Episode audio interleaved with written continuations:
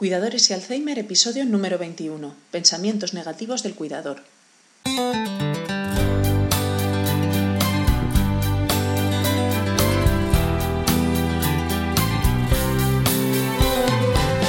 Bienvenidos a nuestro podcast sobre cuidadores y Alzheimer. Un espacio abierto, vuestro espacio, un sitio en el que podamos compartir información, conocimientos y experiencias porque sabemos lo difícil que es cuidar a una persona con Alzheimer, déjanos ayudarte, estamos a tu lado.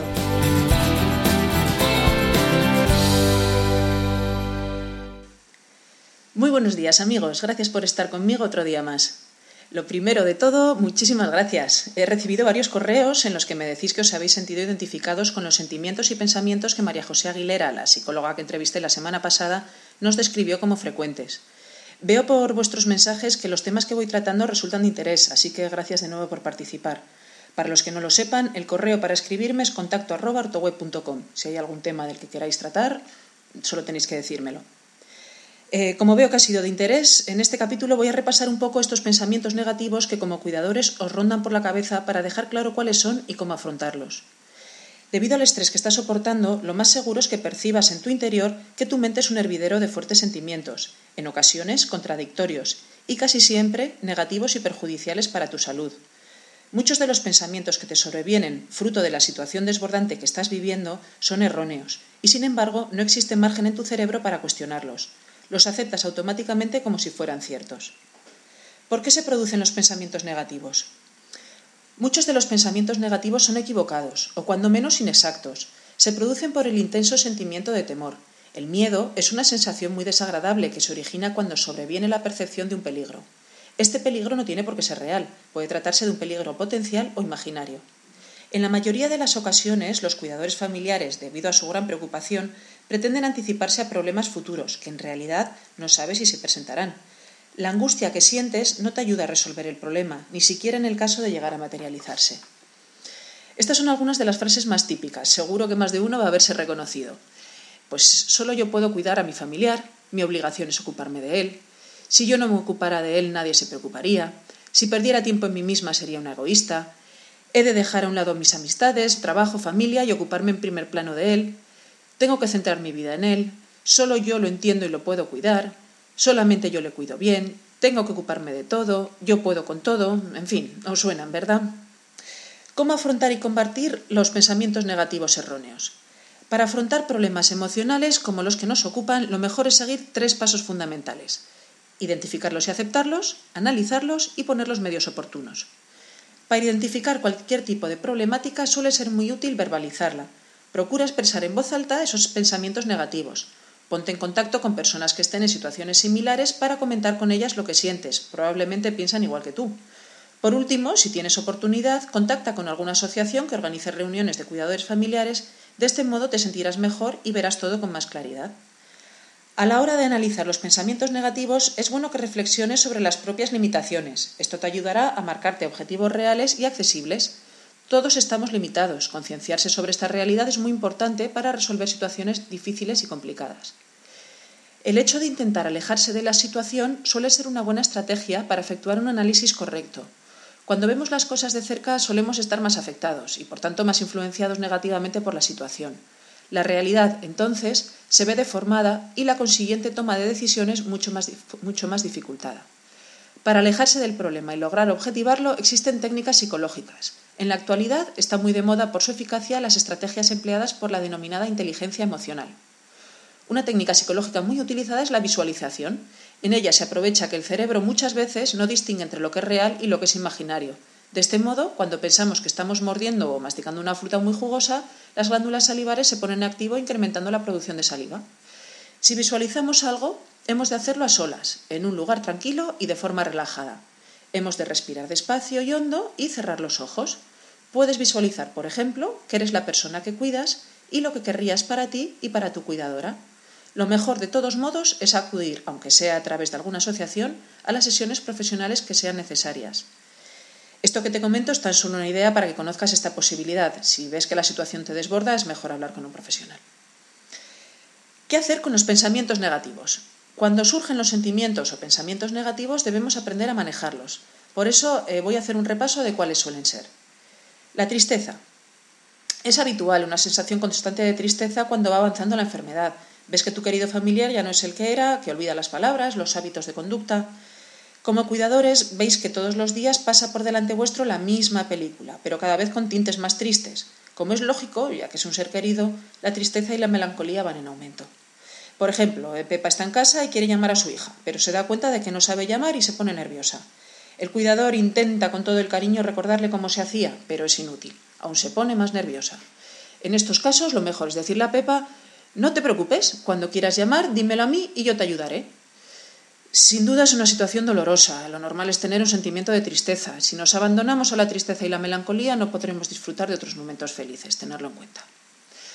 La preocupación. Como es lógico, os habréis informado de la evolución de la enfermedad y sabéis más o menos cuáles van a ser los siguientes pasos. Pero no es bueno estar constantemente abrumados por el futuro. Hoy no ha sabido vestirse, mañana no sabrá utilizar los cubiertos y después, ¿qué, qué se olvidará? Mucho cuidado, no se debe vivir en una constante preocupación, eso es una tortura psicológica. Hay que intentar serenarse y lo que sea será, ya lo afrontaremos lo mejor que sepamos. Por pensarlo y darle vueltas no va a mejorar su salud. Hay que vivir el presente, no liarse la cabeza por un futuro incierto. Eh, no vamos a encontrar solución por darle muchas vueltas. La soledad es un sentimiento muy habitual cuando hablamos del cónyuge o la pareja del enfermo, aunque también puede afectar a los hijos. Si hablamos de la pareja, ésta no siente ni vive como antes su vida. Los matrimonios amigos se van perdiendo y es tremendamente difícil establecer nuevas amistades y nuevas relaciones cuando uno de los dos no puede participar. Es de gran importancia no sentirse solo. Hay que buscar amigos, hijos, grupos que compartan una misma afición, asociaciones, vecinos, etc. Internet es un medio perfecto para localizar actividades y grupos cercanos a tu lugar de residencia. La depresión este problema quizá está provocado por la suma de todos o muchos de los pensamientos negativos que estamos analizando. Cuando los sentimientos que hacen a una persona infeliz no se mitigan o se equilibran con vivencias positivas, podemos entrar en una depresión. Si la depresión es leve, puede bastar con tener un respiro o unos días de vacaciones, descansando, realizando alguna actividad que nos guste, por ejemplo. Si no hemos sabido detectarlo a tiempo y la depresión es grave, hay que buscar un especialista que comprenda la situación y la trate de acuerdo a lo que considere más oportuno, bien con grupos de apoyo, grupos de terapia, medicación, en fin, lo que considere el profesional. La irritabilidad. ¿Cuántas veces habéis dicho estoy cansado del enfermo, nadie me ayuda, no tengo vida, la vida está pasando y día a día solo veis penas, no veis ninguna alegría?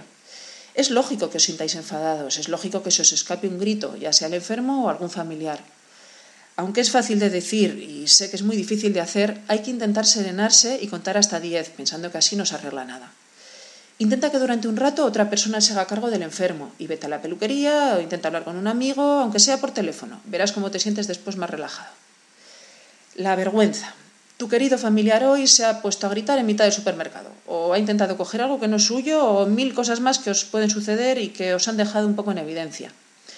Intenta no preocuparte y mucho menos sentir vergüenza. Las personas que tienes alrededor seguro que sabrán comprenderlo, es una persona enferma. Es importante hablar con los círculos más próximos, sobre todo si hay niños. Hay que explicarles la situación de manera adecuada para que puedan comprenderlo y no se asusten. Muchas veces, si compartimos con otras personas las situaciones embarazosas que hemos pasado con el enfermo, terminaremos riéndonos de la situación y de las ocurrencias que ha tenido el pobre. La culpa. En mi opinión, este sentimiento es inevitable bien porque hemos pasado situaciones conflictivas con nuestro familiar a lo largo de la vida, bien porque pensamos que no le estamos dedicando todo el tiempo necesario, o bien porque estamos valorando el ingreso en una residencia. De una forma u otra aparece la sensación de culpa. La intensidad con la que aparece este sentimiento puede llegar a convertir la vida del cuidador y su familia en un infierno. Para que esto no pase, como cuidador debe aceptar que existe ese sentimiento de culpa, intentar descubrir las razones por las que se siente culpable, personales, sociales, Hablar de este tema con las personas más cercanas, familia, amigos, y si estos no saben ayudar, buscar un psicólogo de confianza. Intentar replantear la situación. Si hay algo que podamos modificar que nos haga sentir mejor, sin duda hacerlo. Pero si la situación no se puede cambiar, hay que aceptarla con sus pros y sus contras. Resumiendo, no te atormentes por situaciones y problemas desagradables que tuviste con tu familiar cuando éste tenía buena salud. Es normal que lo lamentes, pero busca una lección positiva que te ayude a que ese problema no vuelva a repetirse con tu familia o para aplicarlo en tu vida cuando se te planteen nuevos problemas. O bien, si entre todos habéis tomado la decisión de que vuestro familiar ya no puede estar en casa y que estará mejor atendido en un centro residencial especializado, No te atormentes pensando que no lo has cuidado lo suficiente. Podrás estar a su lado y cuidarlo el tiempo que consideres necesario, aunque ya no esté contigo en el mismo domicilio. El fracaso, frustración e impotencia. En la última fase de la enfermedad es habitual tener estos sentimientos. Te has esforzado al máximo, has dado parte de tu vida para cuidar a tu querido familiar, pero la terrible enfermedad de Alzheimer no perdona. El enfermo está postrado en la cama y sus habilidades ya son nulas. ¿De qué sirve todo el esfuerzo que he hecho? Son sentimientos que derivan del cansancio físico y mental que durante años llevas soportando. Los amigos y la familia deben ser aquí el pilar donde debes agarrarte. Sincérate con ellos, cuéntales tus sentimientos. Si esto no es suficiente, ve a una terapia de grupo o consulta a un especialista. El avance de la enfermedad es por desgracia irremediable a día de hoy. Es algo que sabes desde hace años. El enfermo ha tenido el mejor de los cuidados gracias a ti. Has hecho todo lo que estaba en tu mano. Dificultad para afrontar la muerte biológica del enfermo. Si bien es cierto que la muerte en este tipo de pacientes es algo que sabemos que va a ocurrir, esto no quita para que sea menos triste y para que sintamos una enorme sensación de vacío. El cuidador entra en una fase de duelo en la, que en la que hay que ir poco a poco distanciándose de los sentimientos tristes y depresivos. El tiempo de, duelo suele depender de la edad del cuidador. Una persona joven o adulta se recupera antes que un anciano, ya que dispondrá de mayor energía para adaptarse a una nueva vida sin ese ser querido. Pero sobre todo la intensidad del duelo irá en función del papel que el difunto desempeñaba en la vida real y realidad del cuidador. Me explico. Si el cuidador dejó todo para atender a su familiar enfermo, suele producirse una actitud de recuerdo constante y una idealización del enfermo. Estos sentimientos agravan la tristeza y la depresión, haciendo mucho más difícil que el cuidador se recupere y empiece una nueva vida. Por supuesto, las respuestas y reacciones ante el fallecimiento del enfermo son muy diferentes, según sea el carácter de cada persona, pero por norma general suelen oscilar entre los seis meses y los dos o tres años. Por desgracia, hay casos en los que no se resuelve nunca.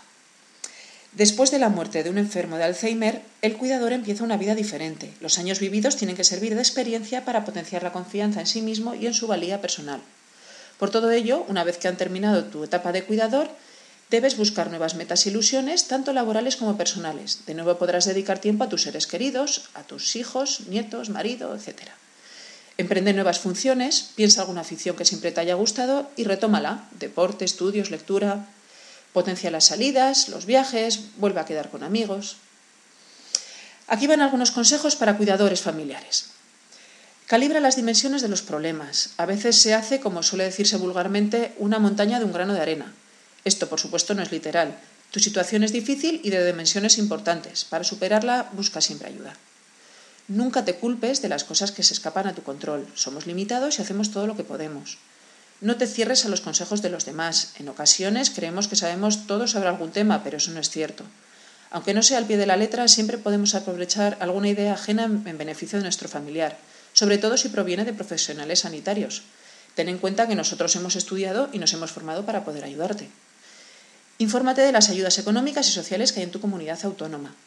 Acondiciona la casa con las ayudas técnicas que necesites para hacerte la vida más fácil. Si tienes dudas, pregúntanos, estamos para ayudarte. No quieras resolver todo solo o sola. Puedes enfermar. Busca una ayuda de confianza para dar de comer. Por ejemplo, a tu familiar enfermo em, contratas a una persona, muéstrale cómo realizas tú esa tarea con él, anima a la persona elegida para que realice esa labor delante de ti mientras, le veas, mientras tú le vas corrigiendo. Y por último, dile que lo haga sola mientras la observas. Aunque al principio te cueste delegar algunas responsabilidades, a la larga te encontrarás mejor y verás cómo tu familiar está bien y no ha sufrido tanto como pensabas. Y por último, procura cambiar la expresión tengo que por intentaré. Verás cómo todo va mucho mejor. Ten mucho ánimo, lo estás haciendo francamente bien y si buceas en tu interior descubrirás que eso es cierto. Eres una persona fuerte, estás afrontando un reto que nunca olvidarás llena de amor y ternura a esa persona que tal vez un día te gestó, te cuidó e hizo todo por ti, todo lo que pudo. Ahora que te ha tocado cuidarlo a ti, llena su rostro de caricias y verás que todos los desvelos y sufrimientos se convierten en una satisfacción, en una felicidad y en una alegría interior que no todas las personas pueden lograr. Si eres un cuidador y he conseguido distraerte un ratito de tus labores diarias, me doy por satisfecha. Y si además he conseguido aportar alguna idea o ampliar tus conocimientos, entonces soy la persona más feliz del mundo porque este trabajo habrá servido para algo. En nuestra ortopedia online ortoweb.com podrás encontrar todo tipo de ayudas técnicas para adaptar la vivienda a las necesidades de la persona que cuidas, para que tanto el enfermo como vosotros cuidadores podáis tener la mayor calidad de vida posible. Gracias por vuestra atención, espero que este podcast haya sido de vuestro interés y que sigáis escuchándome en el próximo capítulo. Podéis contactar a través del correo contacto os dejo la dirección en las notas del programa. Agradeceré todas vuestras opiniones, como siempre, eh, tanto positivas como negativas. Si es positiva y queréis regalarme una valoración de 5 estrellas en iTunes o un me gusta en iVoox, os estaré eternamente agradecida y ayudaréis a otras personas a que me encuentren. Nos vemos en el próximo capítulo. Hasta luego.